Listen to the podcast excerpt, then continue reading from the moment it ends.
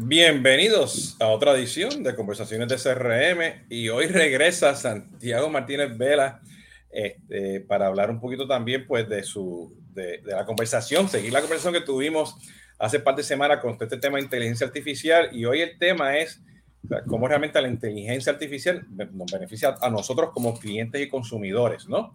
Que ese va a ser el tema. Santiago, bienvenido, ¿cómo estás? Muy bien, Jesús, muchas gracias por tenerme aquí nuevamente. Excelente. Tatiana, ¿cómo está todo por allá? Hola Jesús, Santiago, qué rico tenerte nuevamente por acá. Todo en orden. Excelente. Como ya saben, Tatiana está aquí de, de Trabastidores, este, manejando los comentarios y haciendo los apuntes y poniendo todas las cosas este, iluminadoras que vamos a hablar, pues lo van a aparecer abajo en, en los banners, ¿no? Este, que bienvenido. Y ella pues regresa al final de, de, la charla para este, dar unos comentarios al final. Entonces, nos vemos tras bastidores. Excelente. Bien. Eh, como ya saben, estamos ahora en vivo en LinkedIn, Twitter, Facebook eh, eh, y YouTube. Y esto eventualmente pues, va a estar en nuestras plataformas de, de podcast, ¿no? Disponible. y, y este es su sueño, en Latinoamérica. Y Santiago, que vuelve de nuevo, pues justamente para hablar de todo esto de inteligencia artificial, que él escribió un libro. Entonces voy a dejar, este, Santiago, este, vuelvo a, a dinos quién tú eres y háblanos un poquito del libro. Este, y por ahí seguimos la conversación de realmente cómo este tema de inteligencia artificial nos ayuda a nosotros como consumidores. Vale, Jesús, muchísimas gracias. Sí, pues inicialmente contarles pues que me desempeño como CEO de Índices Cognosite, que es una compañía que el año pasado cumplió 23 años, que se ha dedicado toda la vida a entender al consumidor, a entender a los clientes de nuestros clientes a través de diferentes metodologías y tecnologías.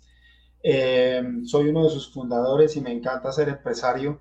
Eh, es, un, es un reto siempre y es fantástico pero también trae muchísimas, muchísimas em, cosas positivas, ¿no?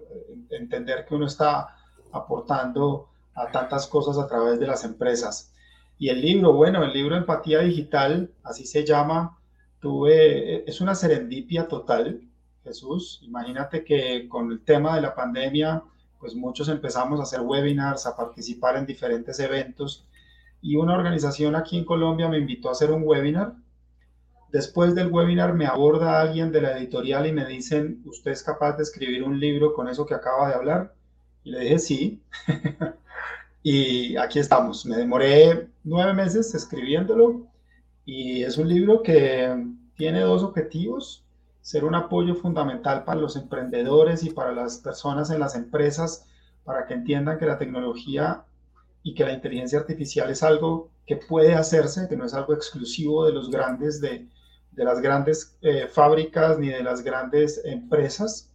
Eh, y la segunda es a través de metodologías simples acercar el conocimiento que se necesita para que cualquier persona pueda mm, incorporar inteligencia artificial y tecnología en sus empresas y en sus procesos. Bueno, sí, este, yo acabo de poner aquí este, el, el, el URL este, del libro este, lo puse en los comentarios también, creo que no sale en comentario de LinkedIn, pero este, ahí lo tienen, ¿no? Pueden un Google, empatía digital y ponen Santiago y aparecen inmediatamente, ¿no? Este, es interesante porque, este, como ya saben, esta es la segunda vez que Santiago nos visita.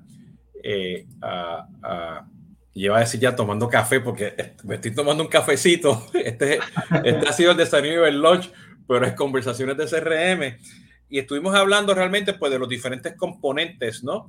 Para poder armar pues un, un, plan, una estrategia de, de, inteligencia artificial enfocado al cliente, ¿no? Eh, y, y, y, resulta, bueno, que eh, eh, me quedé pensando después que estuvimos hablando y le dije, no, espérate, este, Santiago, hay que volver a hablar de esto, porque si ustedes hacen un Google y miran a todas, a todas las, las, las plataformas que están allá afuera, de inteligencia y los proveedores de inteligencia artificial, todo el mundo, o sea, todo el mundo te lo dice. El 70% de las empresas están utilizando inteligencia artificial. Este, este, ha aumentado la productividad, ha bajado los costos. ¿ok? Y todo eso, bueno, o sea, inteligencia artificial no es, no es nada nuevo, lleva muchos años. Pasa que en los últimos años pues, ha evolucionado rápidamente. Este, está en todos lados y no nos damos cuenta. ¿Ok? Este, y, y yo me pongo a pensar, pero yo como consumidor o yo como cliente de una empresa que estoy comprando productos para mi empresa en Amazon o estoy este, comprando un producto en Amazon, este, yo me estoy beneficiando. Yo digo, wow, mira qué chévere, utilizar inteligencia artificial, que, bien me trataron, ¿no? Eh, y yo voy a usar dos analogías aquí este, este, interesantes porque, y ya me han escuchado y lo hablamos anteriormente también con Santiago, ¿no? Cuando yo me quejo de, de, Alexa porque cuando le, y le pido una canción clásica de salsa, me siempre, siempre me pone a Marc Anthony. Y yo, mm".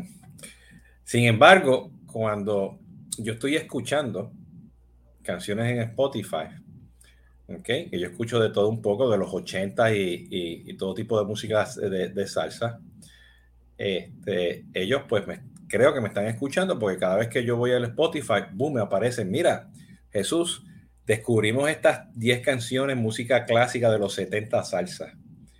¿Entiendes? Mira, o escuchamos estas canciones de los 80 este, que casi no se escuchaban, pero que estaban, no sé, y me sale este Rush, Journey, o sea, pero son canciones que, que no fueron, este, este, o sea, no estuvieron en los top 40 de ellos, pero canciones que eran buenas, ¿no? Y yo digo, mira, esa canción hace tiempo yo no la escuchaba. ¡Wow! Mira, esa canción me acuerdo el concierto que fui yo a ver, no sé, a Marvin Santiago. ¿Entiendes? Que mi mamá no se. Ahora mi mamá se está enterando ahora. que fui a ver a Marvin Santiago en Puerto Rico una vez. Anyway, entonces. Y, todavía, Santiago, y, con esto te dejo la pregunta, o sea, y a los que me siguen a mí, pues en, en, en Twitter y a veces en Facebook, pues pues, pues yo me quejo cuando tengo problemas pues con las líneas aéreas y los hoteles, ¿no? Y ellos me conocen, tienen los datos, tienen el historial, este, y todavía la relación con el cliente sigue pésima. Entonces, eh, no sé, hay, ¿qué beneficio hay todo esto para nosotros, los consumidores y los clientes finales? ¿Qué tú opinas? Cuéntanos. Bueno, Jesús, yo creo que hay unos beneficios perceptibles y imperceptibles. Pienso que ahí hay una primera división. ¿A qué me refiero con los imperceptibles? Muchas veces se ejecutan procesos de inteligencia artificial para hacer cuestiones, digamos, transaccionales, rutinarias, que no necesariamente yo como cliente percibo. Eso no quiere decir que no se haga. Eh, un muy buen ejemplo es lo que tú dices de la data, ¿no? Esa data que está detrás de cada una de las transacciones, de cada una de las iniciativas que tenemos como empresa, la misma analítica de datos, ¿cierto? Que la gente la confunde con Big Data porque uno puede hacer analítica con Small Data. Eh, pero si yo hago analítica, yo estoy corriendo procesos de Machine Learning eh, supervisados o no supervisados para hallar clusters, para hallar segmentos, para hallar oportunidades de mercado dentro de mi misma base de datos. Y ahí hay inteligencia artificial. Lo que pasa es que yo como cliente no la percibo. Pero hablemos de la que sí percibimos, hablemos de la que debería ser, no voy a decir evidente, pero como tú decías muy bien hace unos instantes, por lo menos que me genere una sonrisa y yo diga, oiga, aquí como que alguien metió la mano, ¿no? Y quería traerte a colación una experiencia muy, eh, podría decir, transformadora, porque seguramente ahora que tú hablas de las aerolíneas, en algún momento te han cancelado un vuelo, lo han aplazado, por cualquiera que sea la razón. Y esto pues venía seguido de una horda de clientes hacia el counter a decir, bueno, ¿y yo cuándo me voy? ¿Y cómo me reconoces? ¿Y tengo hotel? ¿No tengo hotel? Y había un montón de problemas asociados a esa cancelación del vuelo. Hay otros procesos de inteligencia artificial que tú seguramente los conoces muy bien, que son los RPA, los RPAs, y eh, en algún momento se montó un RPA porque ¿qué es lo que hacían tres personas en el counter? Dos se encargaban de escuchar a los clientes y una se anulaba durante 40 a 45 minutos únicamente para decir Jesús Hoyos, nivel tal, conexión internacional, prioridad 1. y te reubicaba de vuelo al, siguiente em, al siguiente disponible porque tenías el estatus dentro del programa y una situación específica, por ejemplo, de conexión internacional. Otro decía, eh, bueno, Jesús no tiene estatus, pero tiene la conexión internacional. Jesús tiene el estatus, pero no tiene conexiones. Santiago tiene el estatus, pero no tiene conexiones, no tiene no sé qué. Santiago no tiene ningún estatus, entonces ya, Santiago se va la próxima semana. Pero al final era una sola lógica. ¿De acuerdo? Era A más B igual a C, C más D igual a E, se automatiza con RPA y en vez de ocupar a una persona entre 40 y 45 minutos hacer un proceso absolutamente repetitivo y manual, ahora se demora entre 15 y 30 segundos haciendo la misma operación. Entonces ya no tienes dos personas trabajando de cara al cliente y una anulada, tienes tres personas administrando excepciones ay, mira, yo no tengo ningún nivel, pero vengo con mis tres hijos menores de edad, te doy prioridad. Ay, mira, yo no tengo ningún nivel, tengo una conexión, le doy prioridad. Entonces las personas se dedican a hacer el trabajo de las personas. Y ahí viene el título de mi libro, a generar empatía. Entonces, si Jesús hoy no está volando en su aerolínea habitual, sino en una cualquiera, pero tiene unas condiciones específicas, solamente la empatía humana será capaz de darle la prioridad que requiere por su situación. Esa es una de las formas donde podemos nosotros evidenciar que hay un proceso de inteligencia artificial, en este caso de RPA, que nos ayudó a reducir dramáticamente, dramáticamente el tiempo de solución y nos permite actuar entre seres humanos mientras las máquinas hacen lo que es repetitivo. Y eso, o sea, porque el, el challenge yo creo que tienen las empresas este, es que, o sea, que cuando tú tienes empatía digital, que eventualmente o va a ser una empatía humana, ¿no? Eh, eh, y, y, estás pues bajando ventas, mejorando la productividad y el cliente va a tener ese, ese efecto wow. ¿Qué, ¿Qué, hacemos con ese otro, eh, con, o sea, con ese tiempo que sobró, con, con, con eso que nos lo estamos economizando, esas ventas que subimos? O sea, este, la estamos reinvirtiendo para atrás para mejorar y continuar esa experiencia del cliente o, estamos realmente tratando de, de, que ese cliente, pues ese, esa sonrisa que tuvo, ¿no? Porque tú percibió esa, esa, esa, esa interacción con inteligencia artificial, ¿no? Este, porque sabe que es complejo, ¿no?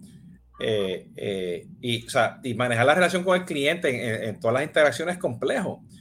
¿Entiendes? O sea, imagínate que yo todavía y, yo creo que este es el punto, o sea, yo, y no sé, o sea, este, que eso, y yo me acuerdo que empecé a vender CRM, esa es la, la, la, promesa.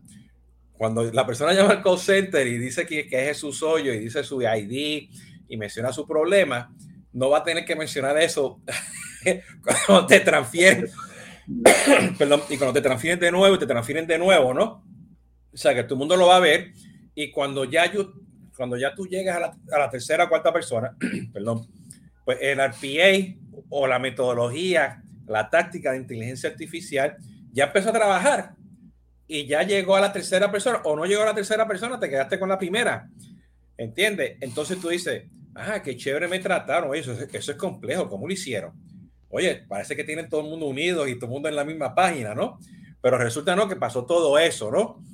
Pero eso, pues, hubo unos ahorros, supuestamente, ¿no? Entonces, ¿cómo, cómo tú puedes reinvertir de nuevo en esa experiencia para, para seguir expandiendo este, ese, ese, ese, proceso? Y yo creo que el ejemplo de Spotify para mí es, puede ser algo de lo más claro, ¿no? Porque a veces yo estoy pensando, oye, espérate, ¿qué, me estás recomendando hoy Spotify? O sea, como que ya, ya estoy pensando y miro y miro la lista, ¿no? Entonces, desde indie en español, indie en inglés, salsa clásica, lo, último que tiene ahora, este, no me recomienda nada de reggaetón, eh, música de los 80, ¿entiendes? Sí, me mete los, los, new releases, porque eso lo hacen en todos lados, ¿no? Pero, o sea, ¿dónde, ¿dónde está ese efecto wow para que yo realmente pueda reinvertir en, para seguir creando más efecto wow?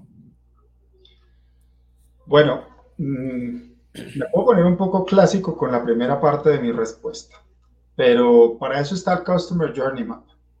para que yo pueda empezar a priorizar cuáles son los momentos que necesitan de mi inversión para que yo de mi, y de mi atención para ir cerrando esas brechas, em, eliminando fricciones.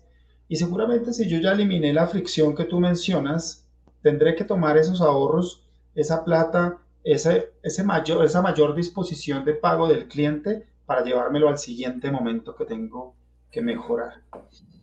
En algún momento, en alguna parte de nuestras múltiples capacitaciones con los proveedores de inteligencia artificial, en alguna nos dijeron, mire, la respuesta a la pregunta más importante de la tecnología y es en dónde invierto, eh, es muy sencilla y es una sola. Únicamente invierta donde la experiencia del cliente se vea beneficiada y le genere retorno. Entonces, la respuesta es, tomo yo un momento, lo limpio, elimino fricciones, involucro tecnología, ahí voy a obtener los beneficios y lo muevo al siguiente momento de prioridad. ¿Quién nos da ese ranking de prioridades? El cliente. El cliente me dice, hay más fricciones, es esta, donde nos va, y la siguiente es esta, y así vamos avanzando. Un buen Customer Journey Map, como tú seguramente has visto, Jesús, tiene 80, 90, 100 momentos. Así que uno tiene para entretenerse suficiente y creo que pasarán al menos un par de años antes que diga uno, me está sobrando dinero y ya limpié todos los momentos. Eso no va a pasar. Porque cuando ya has limpiado uno, se genera el otro y cuando ya tienes el, el journey eh, original con algunas mejoras, seguramente tu negocio ha cambiado, tu cliente ha cambiado y toca volver a empezar por no seguir, por no decir es más bien, hay que darle continuidad. Fíjate, este, y, y, y, aquí, aquí tú, te, te, te, a poner clásico, yo voy a ponerme técnico. Este, ese, ese Customer Journey Map, ok, hoy en día este, eh, existen, pues, yo te diría dos tipos de, de, dos tipos de journeys, ¿no? Está el, el, el, Customer Journey tradicional, que es de izquierda a derecha, ok, que, que tú estás tratando de controlar, tú como cliente, o sea, tú como, como empresa, marca, y tú, y tú le das las prioridades porque tú, quieres, tú quieres llegar a un punto.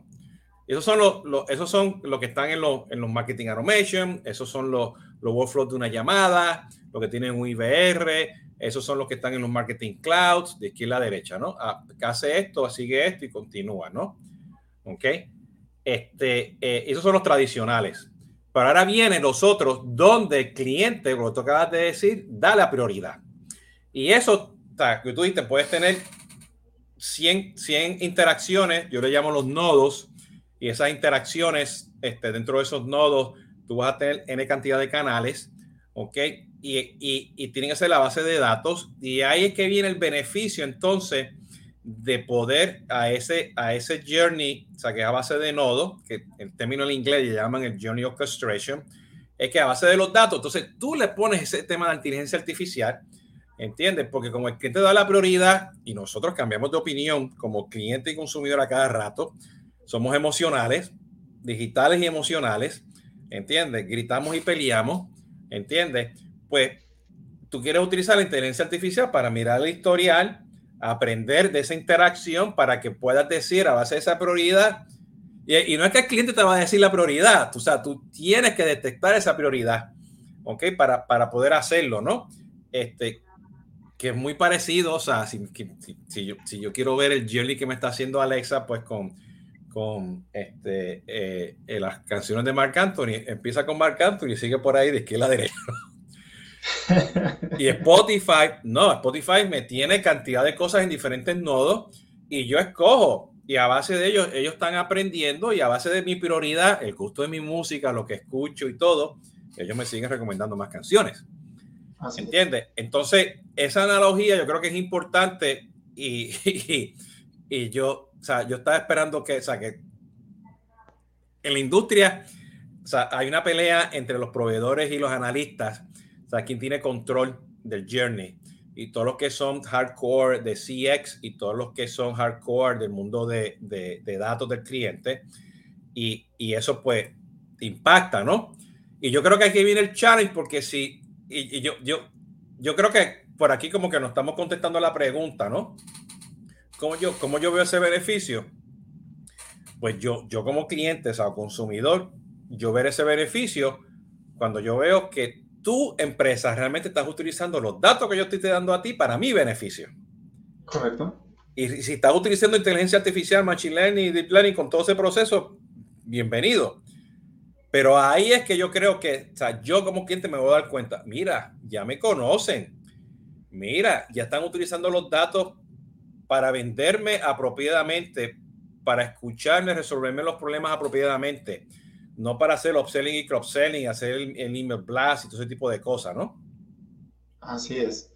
Uno de los, de los, una de las frases que yo utilizo en el libro tiene que ver precisamente como, con eso, ¿no? Y es, creo que ningún cliente en el planeta rechazará la idea de dejar de recibir SMS, símbolos electrónicos infinitos que no tienen nada que ver con mis gustos y preferencias y preferirá que lleguen dos o tres mucho más acertados. Ahí también yo como cliente debería empezar a ver cómo están utilizando mis datos, cómo están utilizando inteligencia artificial sobre mis datos. Es absolutamente increíble que empresas con tantos datos sigan enviando emails masivos. Es como, pero no aprendiste nada, no aprendiste nada. Eh, sin dar nombres, te cuento una experiencia que me sucedió el año pasado, finales de año, precisamente cuando ya estaba lanzado el libro. Y me llega un SMS que me decía, Santiago, aprovecha esta oferta de pañales para tus bebés. yo dije, bueno, menos mal dice para tus bebés. De pronto fue que cruzaron data y dijeron por mi edad de pronto ya necesito pañales, lo cual no es necesariamente. Pero levantaron una base de datos de quién sabe año, o te lo puedo decir, ¿no? Mis hijos tienen hoy 24 y 22 años. Levantaron una base de datos de finales de los 90 y principios de los 2000 para ofrecerme un producto. Alguien se la encontró, se encontró un Excel y dijo, uy, esta base de datos, ¿qué será? ¿De acuerdo? Eso, esta base de datos, ¿qué? Oiga, ¿y esta base de datos la alguien? No, no la mandemos un correo electrónico. Y uno dice, pero es que ni siquiera necesitas inteligencia artificial, necesitas sensatez para entender que eso no se hace. Y a veces yo molesto con mis estudiantes en la clase y les digo, tomas una herramienta de la NASA que se llama autofiltro, buscas fecha de última transacción, buscas fecha de nacimiento, haz algo, pero ¿cómo envías un correo electrónico masivo a una base de datos de 20 años de antigüedad? Ahí es donde también vamos a empezar a entender que es mucho más efectivo enviar poco que enviar mucho, que menos es más. Y toda esta tecnología de la que tú y yo hemos hablado en, el, en nuestro encuentro anterior y hoy debería apuntar precisamente a eso. Fíjate, este, eh, Ramiro Varias, Ramiro, ¿cómo estás? Que él va a estar eventualmente en la próxima semana. No sé si la otra semana o la próxima, David, que ya estuvo aquí también anteriormente. Y lo habla, o sea, este, o sea, no están cruzando los datos y, y, y, y hay, o sea, hay tácticas en el mundo de tecnología, o sea, con inteligencia artificial para cruzar esos datos, ¿ok? Y no tengas que hacer esos email blasts o ese anuncio, este, este, como, como el que sea, ¿no? Este, y, y, eso me pasó a mí también este, hace este, eh, eh, unos cuatro, ocho años atrás, okay, que era justamente para este año, para esta, para esta fecha, ¿no? Ayer fue el, el, juego entre Kansas y, North Carolina del, baloncesto colegial en Estados Unidos. Entonces, eh, yo me gradué de Iowa State y Iowa State estaba en aquel tiempo también en las finales. Selecciona 64 equipos, bajan a 32, 16, 8, 4 y terminan pues con los últimos dos, ¿no? En aquel tiempo, pues el equipo de Iowa State este, ya estaba en, llegó a los 8. Entonces, pues yo estaba viendo el juego y yo estaba con los amistades mías de Iowa State este, en, en Facebook. Qué bueno, que esta que funciona, que esto que sí lo otro. Y me estaba apareciendo los anuncios de Fanatics de Iowa State para que comprara la camisa, o sea, la playera. Y una de ellas era oye, este, ya, o sea, eran los ocho, se tenían este, el logo de las ocho universidades en la playera, en la camisa. Entonces, pero sacaron los primeros cuatro, porque al otro día jugaban los otros, que sean otros cuatro, y Iowa State estuvo en los primeros cuatro. Y me decía, aquí está, pero no está lista todavía, tienes que venir mañana para que tenga las otras. Pero me dijeron, pero si la quieres comprar, cómprala. Y yo decía, ve acá. Cruzaron datos, mis conversaciones, me pusieron el anuncio, ¿entiendes? Se, se volvió emocional. La camisa la tengo por ahí guardada. Este, la compré, no la compré de los cuatro, la compré de las ocho. Y la esposa me estaba diciendo, embuste, ¿cómo va a ser? Te hicieron eso, ¿no? ¿Entiendes? Entonces ahí fue, o sea, que, o sea, no es un, fue un proceso de engagement, de emoción, ¿ok? donde yo creo que fue un proceso donde realmente sí utilizaron los datos con inteligencia artificial apropiadamente, porque a veces yo he visto unas cosas en Facebook y otros lugares que me decía, pero ¿para qué me estás siguiendo? ¿Por qué me estás haciendo esto? ¿No? Desde ejemplo del anuncio de retargeting, ¿entiendes? Este, a veces yo estoy este, mirando las noticias, a veces pues yo miro este, este, noticias pues que son muy de, izquierda, muy derechistas, ¿entiendes? Pero me salen anuncios que no van con esa página web. Y yo digo, pero ¿por qué estoy, me están siguiendo? Ellos no saben que yo estoy por el IP address viajando, ¿por qué me están poniendo anuncios? Están gastando ese dinero de más. Entonces, hay, hay N aplicaciones ¿ok? Allá afuera para estar seguros o sea, de que de una forma u otra, se pueda poner bien, ¿no?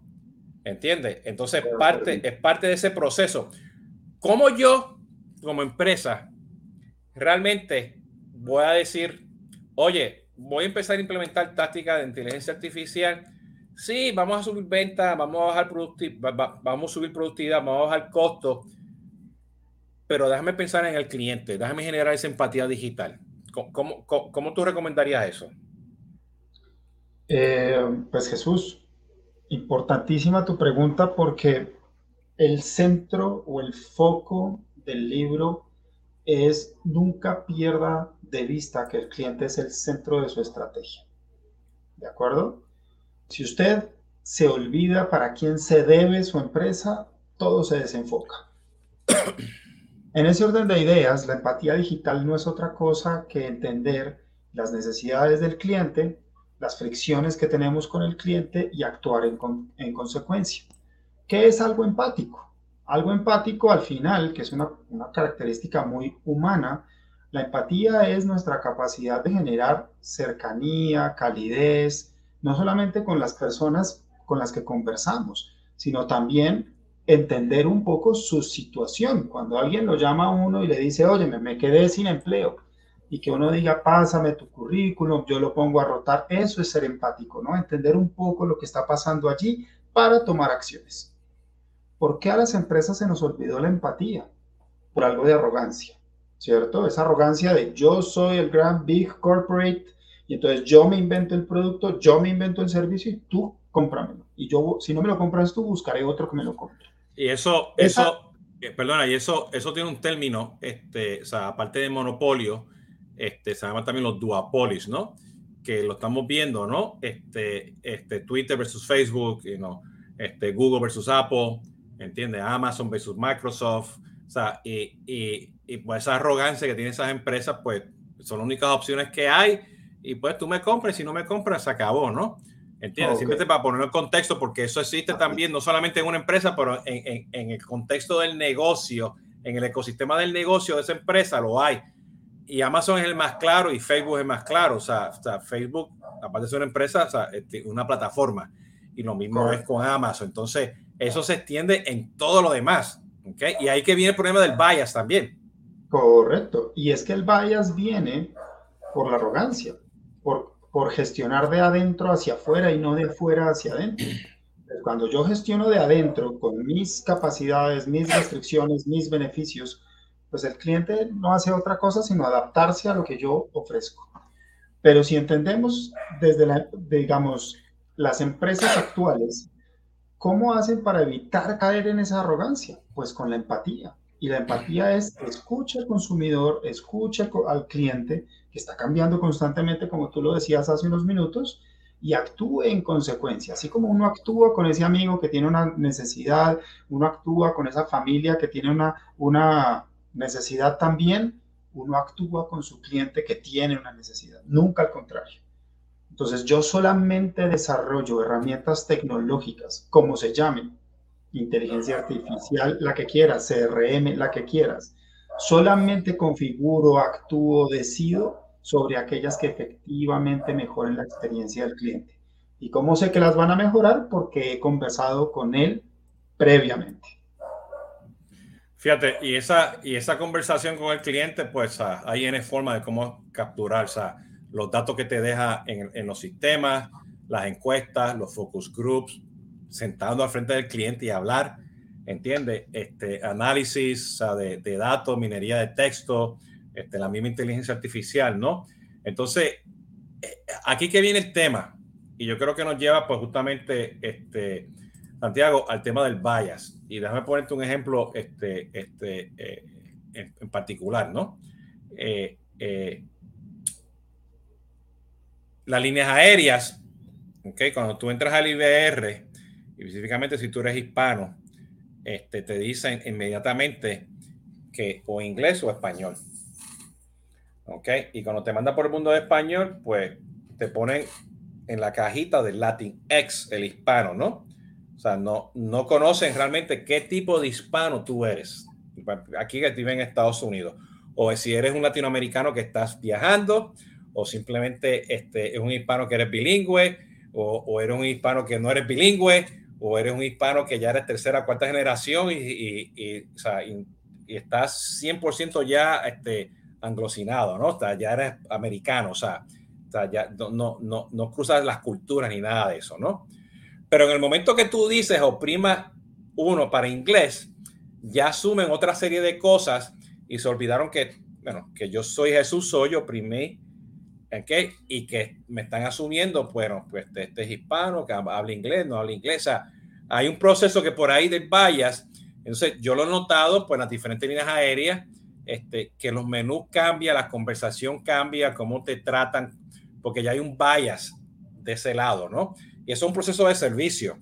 Y hay bias, pues, cuando tú manufacturas autos, cuando tú haces este, casas, ¿entiendes? Este, o sea, que ya viene, este, eh, y ahora, pues, con este tema ahora de la pandemia y que todo el mundo está regresando a su casa y se están mudando todas las familias en conjunto, y en, en Estados Unidos ahora hay un boom de hacer los duplex y los townhouses, a nadie se le ha ocurrido, ¿entiendes? De tener este, una, una, este, eh, eh, es un townhouse que tenga un cuarto grande y un baño completo.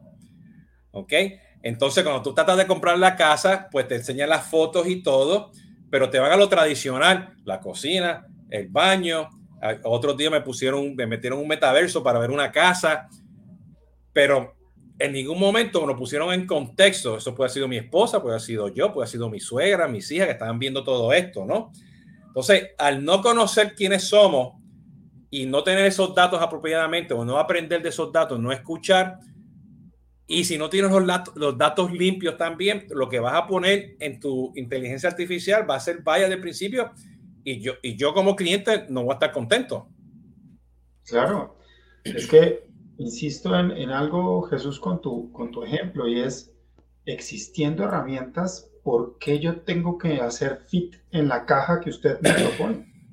Eh, si hay algo que podría llegar al nivel de granularidad o capilaridad, que también le dicen ahora, de entender quién es Santiago Martínez, quién es Jesús Hoyos en un nivel de detalle tan importante que nos evitaría tantas incomodidades. Pero eso aplican los IBRs, aplican los chats de servicio conversacionales o robóticos, como los queramos ver, pero ¿por qué existiendo herramientas insisten en tratarnos igual a todos? Hay algo aquí bien interesante, Jesús. Hace muchos años acabó la era de las generalizaciones y acabó la era de las etiquetas.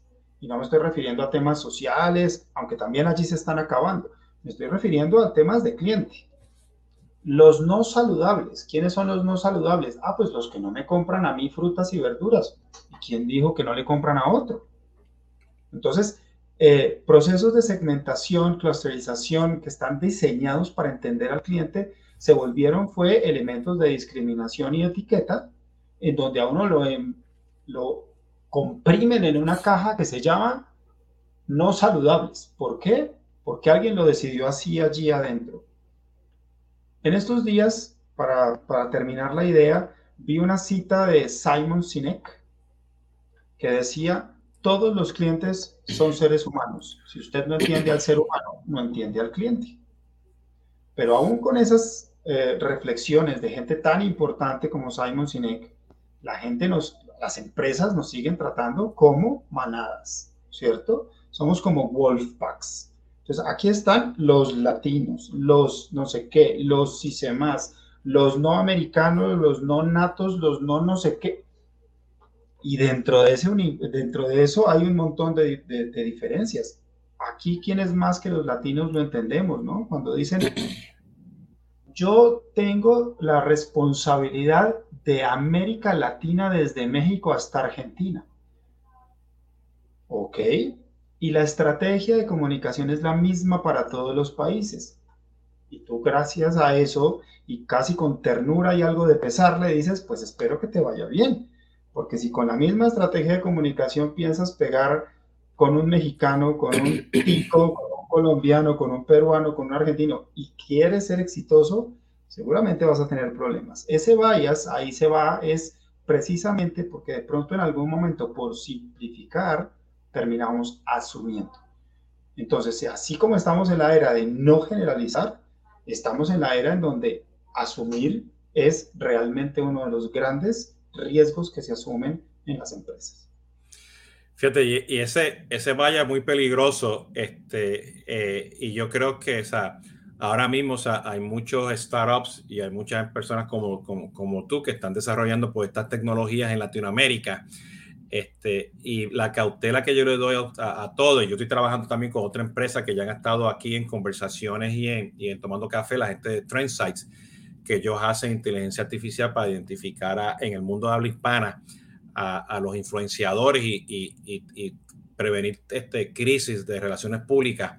Este, pues ellos están enfocados pues al habla hispana, ¿no? Este, eh, Soho que tiene su plataforma de inteligencia artificial, este, eh, SAE, ellos se están enfocando pues, en los diferentes idiomas de la India y los diferentes pues, este, tipos de español que tenemos nosotros en Latinoamérica también. Inglés, pues resulta que está ahí. ¿Entiendes? Entonces, cuando ustedes estén buscando tecnologías a las empresas, ¿ok? Este, y se hayan leído el libro de Santiago y diga, vamos a hacer esto, este, sí, todas esas tecnologías que están allá afuera en la nube son importantes, ¿no? Los Google y los Amazon para que puedan hacer ustedes inteligencia artificial y todo eso. Pero lo primero que tienen que hacer es, yo voy a ser un piloto para validar que no hay bias. Porque el bias no solamente está en la programación, el bias está en la tecnología de AI que estás comprando. Así es. O sea, eso, eso es bien importante. O sea, y el bias, acuérdense que, que aquí estamos hablando, o sea, reconocer la voz de las personas. Estamos hablando, reconocer eh, eh, la, imagen, la cara, ¿ok? Este, eh, los acentos, el idioma, el manerismo, ¿no? Las marcas, los logos, ¿entiendes? Este, esas, esas huellitas que estoy dejando, ¿no? Las migajas que estoy dejando en, esos journeys, esas señales de prioridades, ¿entiendes? O si tú estás diseñando este, este, y eso me, ha pasado a mí, tú sabes, mucho, hay muchas, muchas empresas latino, este, este, Estados Unidos que no entienden todavía el, tema de mensajería. ¿Entiendes? Entonces, pues te hacen un cosa de inteligencia artificial y chat para escucharla en el mundo de mensajería, los WhatsApp del mundo, para un mundo anglosajón que no tiene que ver nada para el mundo de, de, de Latinoamérica, porque en Latinoamérica en WhatsApp está desde el bebé que tiene un año hasta tu, tu abuela y tu mamá que ya están en los 80. ¿Entiendes? Y eso hay que segmentarlo y hay que entenderlo. Entonces, no es solamente, o sea, es, es, los datos, la mecánica, la metodología de hacer la inteligencia artificial, es también el software, o sea, la, la, tecnología que va a estar utilizando para desarrollar todas esas cosas con inteligencia artificial, ¿no? Que, que, que o sea, yo, ese sería mi consejo, o sea, validen bien ese bias, porque y, no sé, este, Santiago, si estás de acuerdo conmigo o no, o sea, inteligencia artificial toma tiempo, o sea, los modelos tienen que aprender. O sea, y a veces la gente piensa, pues yo quiero inteligencia artificial, aquí tiene seis meses de, información, arranquemos mañana. No. no, no, es el santo griel.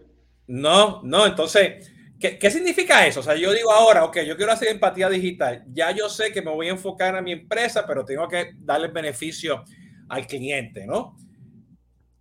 Este, y habíamos hablado de eso, ¿no? Pero ¿cómo, yo, cuál sería mi primer paso? O sea, aparte de seleccionar la tecnología, o sea, hago un, proof of concept, este, este, ¿cómo, ¿cómo empiezo?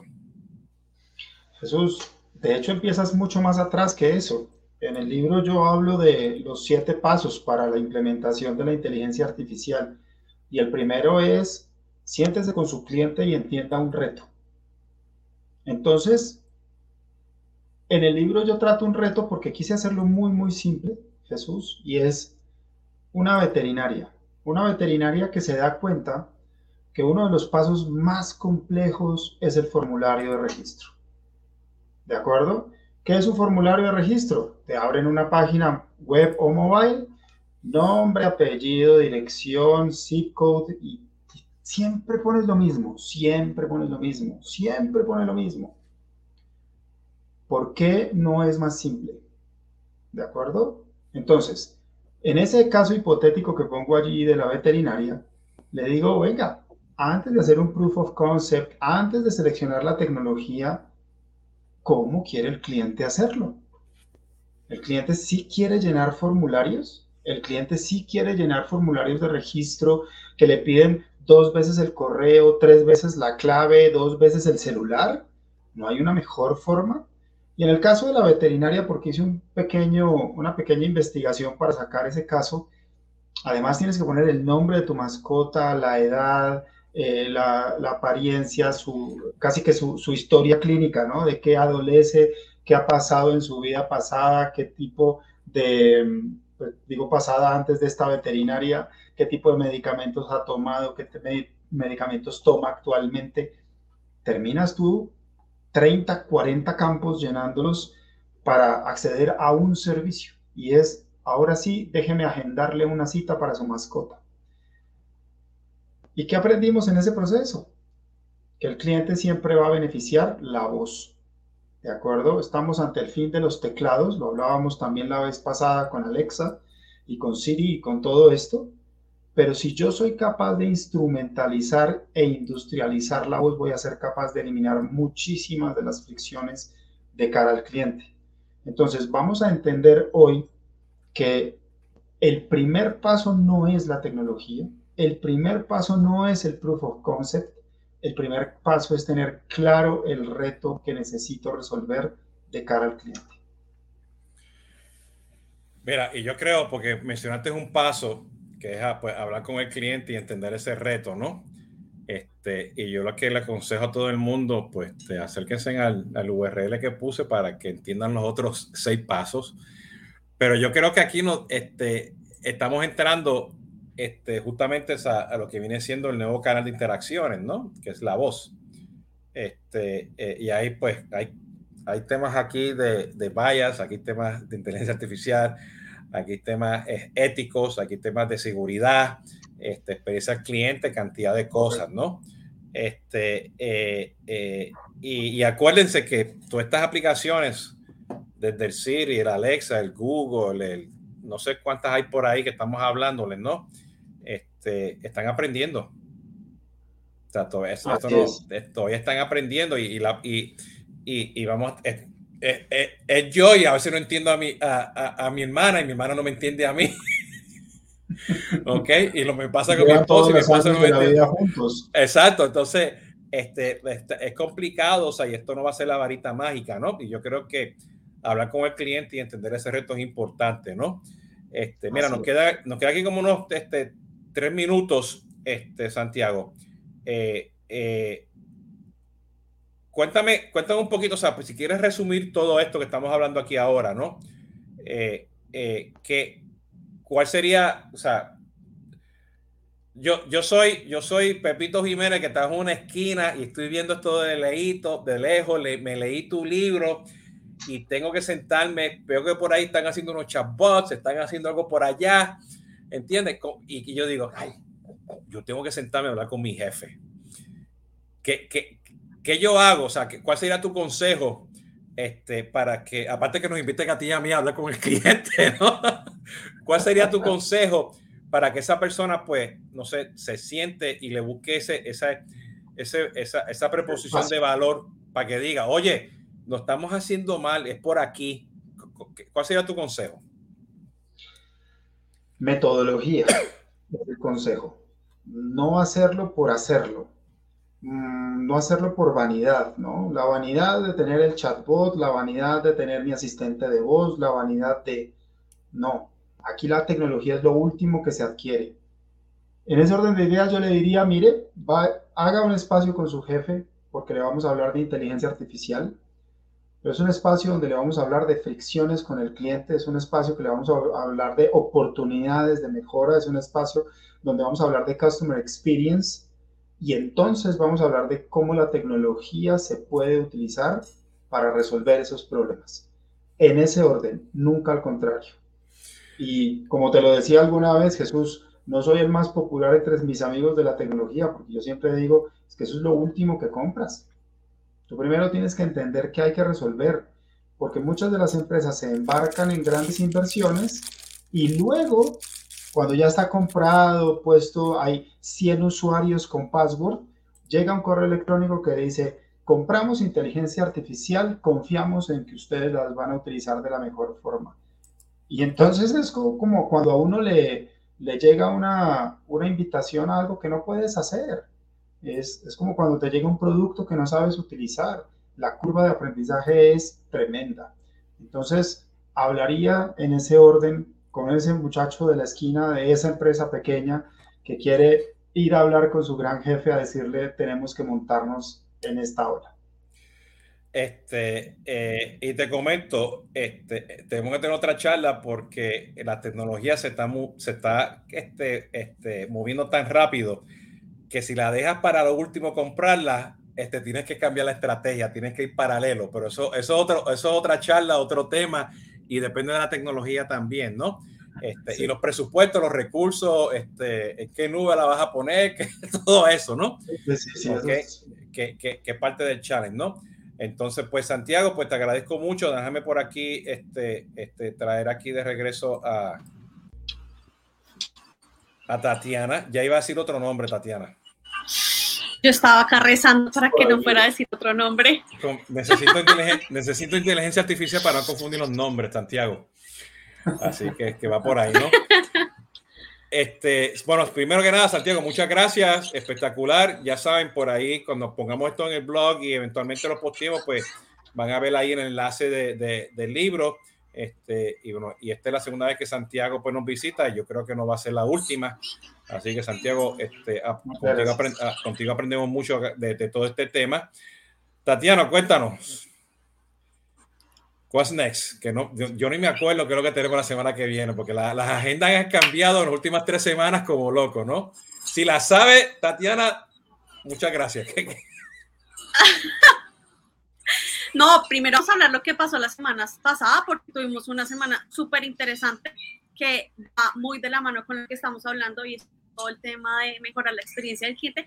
Y para eso, pues, tuvimos hace ocho días eh, hablando sobre marketing y eh, en el metaverso y hablamos con Guillermo Pérez Volte eh, sobre este tema, que también es tema principal en su nuevo libro.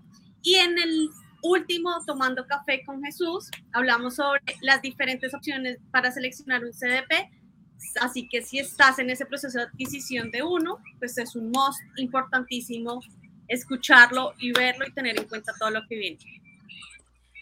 Excelente. Pues bueno, pues este, ya saben, este, Santiago, de nuevo, muchas gracias. No se me vayan, ¿ok? En lo que hago aquí este, eh, eh, el outro. Eh, como ya saben, esto ha sido Jesús Hoyos de CRM Latinoamérica, conversaciones de, de, CRM. Me pueden seguir en Tomando Café, que son los viernes, y las cápsulas de Consumer Engagement, que son los podcasts con el equipo de Solvis. Este, por ahí hemos estado publicando poco a poco este, los podcasts en el blog de Solvis Consulting ¿ok? Este, un disclaimer, eventualmente van a ver algo diferente en el blog de Jesús Hoyos con, con, con, todas las cosas que no he posteado todavía, ¿ok? Pero eso viene por ahí ya mismo en el futuro. Estén pendientes también pues, este, el lunes y el martes que regresamos pues con los próximos episodios. Así que cuídense, pórtense bien, hasta la próxima. Muchas gracias.